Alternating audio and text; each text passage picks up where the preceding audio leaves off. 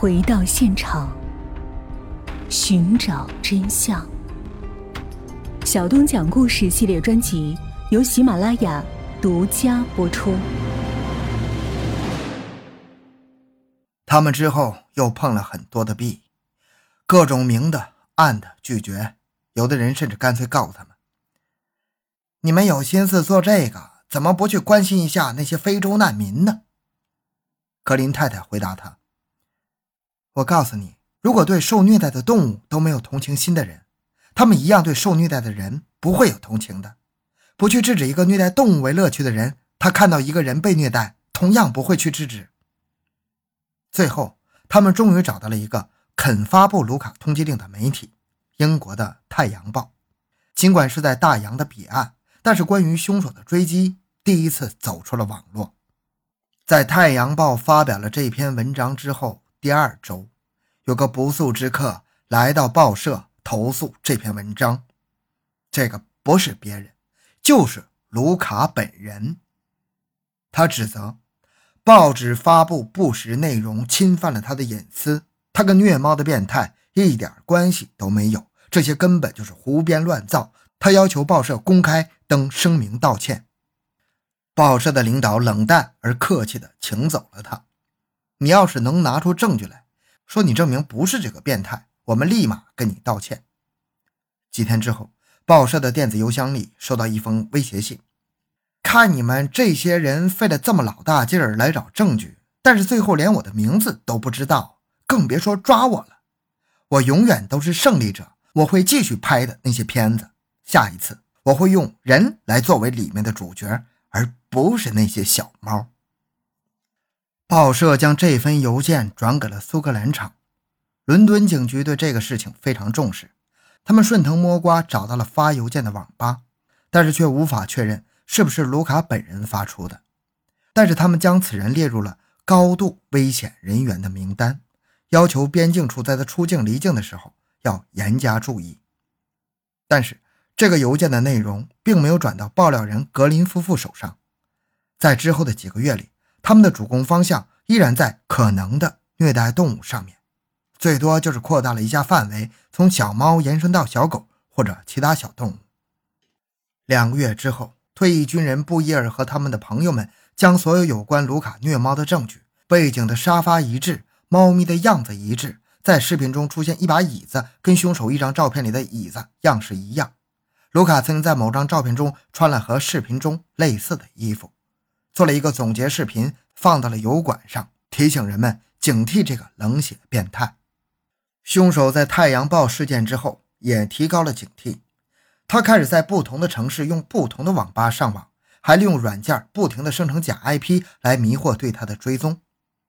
对于这样一个伪装大师，对他的人肉变得更加困难。再加上他在网上有成百上千的马甲，有很多混迹在追击他的志愿者中，防不胜防。他似乎永远都比其他人领先一步，他甚至开始反向人肉这些追踪者。二零一二年二月，格林夫妇的家庭电话和住址被人恶意的放到一个房屋招租的网站上，而且贴了一个不可思议的低价。他家里的电话连续几天被人打爆，布伊尔的个人信息也出现在某换妻网站上。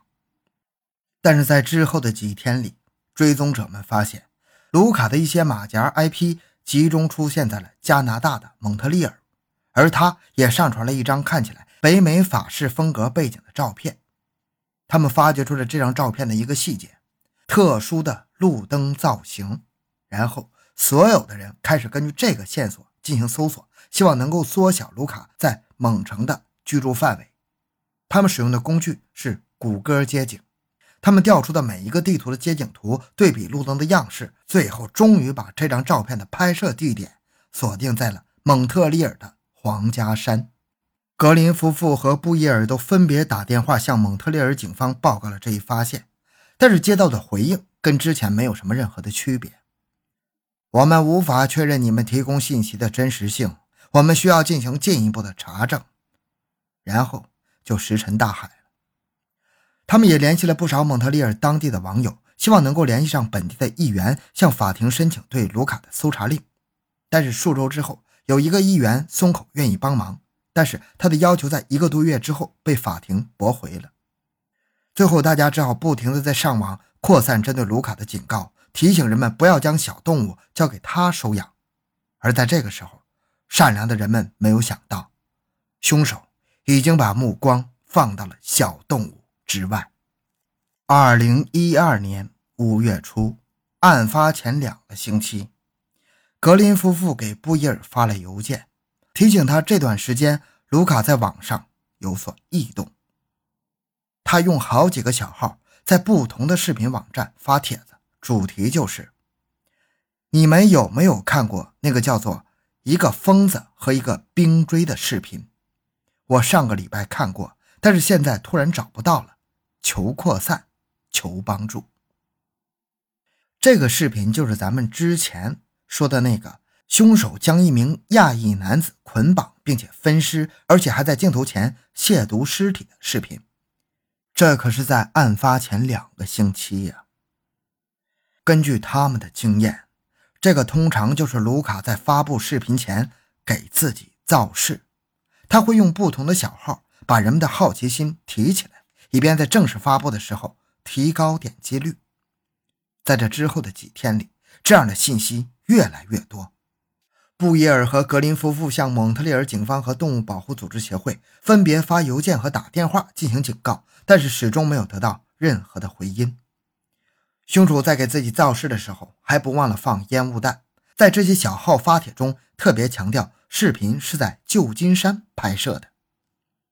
五月二十三日，林俊被害的前一天，卢卡的马甲们在网上的活动达到了最高值。他们非常精分地用自己的马甲来讨论这个并不存在的视频。你觉得是真的吗？我看是真的，太血腥了。我也想看。你在哪里看到的？给我链接。第二天，有人在那个追踪虐猫变态的 Facebook 网页上转发了一个其他网站上的帖子，是有关于卢卡的警告函。但是这个帖子的措辞非常的诡异。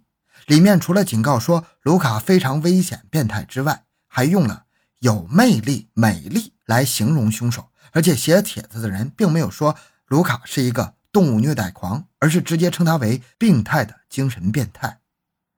布伊尔直觉地认为这个警告函根本就是凶手自己发出来的，但是他为什么要这么做呢？变态的心理真是让正常人猜不透啊！好像是凶手为了证实他的猜想，几分钟之后，又有一张图片被传到了布伊尔的邮箱里。里面是一个面目不清的男子，在一张电影《卡萨布兰卡》的海报前，手拿冰锥进行了一个摆拍。这张图片可以看成是凶手最后的预告片。布伊尔立即打国际长途到蒙特利尔警局，但是接线的警员非常的不理解。你说有人在你的邮箱里发了一张照片？对。你被这个人威胁了，我不确定，我不知道他到底要干什么。那这个发照片的人有没有留下其他的信息？他有没有威胁到其他人的安全？或者你确定其他的动物会受到威胁？我不清楚，但是这个事情真的很不对劲。你认识给你发信的人吗？你有没有他的全名和地址？你为什么会认为他是个危险分子？布耶尔无言以对。他手里唯一的证据就是那一份怀疑是凶手发出的警告函和这张在警察看来毫无意义的照片，他只好默默地挂了电话。他再一次感到了彻底的无助，法律的盲区、凶手的狡诈，还有警方的冷漠。他在这时已经别无选择了，他只能等待卢卡的下一步行动，希望凶手这次能够留下足够的破绽，让人们能够抓住他。但是。凶手的那些马甲在这张照片以后就再也没有了动静。也就是在这个时间，来自中国的留学生林俊用手机给国内的母亲发了最后一张照片，是从他家的窗外拍出去的。加拿大的初夏宁静而美丽，他的内心也许就跟照片一样的平和。然而几个小时之后，他的生命在这片土地上。走向了尽头。远在美国的格林夫妇这夜也没有睡好，他们也在揣摩凶手最后那个信息的用意。为什么他要用病态的精神变态来称呼自己？他到底会放出一个怎样可怕的视频？一大清早，他们就接到了布伊尔打来的电话。他们一般都是邮件联系，很少通话。在电话里，他的声音犹豫不定。那个变态又发视频了，我已经把链接发给你们了。你自己看吧。打开视频看了不到十秒钟，格林夫妇就像被人当头浇了一盆冷水。就是他，就是这个凶手，没错。但是他杀死的对象已经不是动物了，而是一个人。这不是别的视频，正是咱们开头讲到的那部网上流传的一段亵渎尸体的变态录像。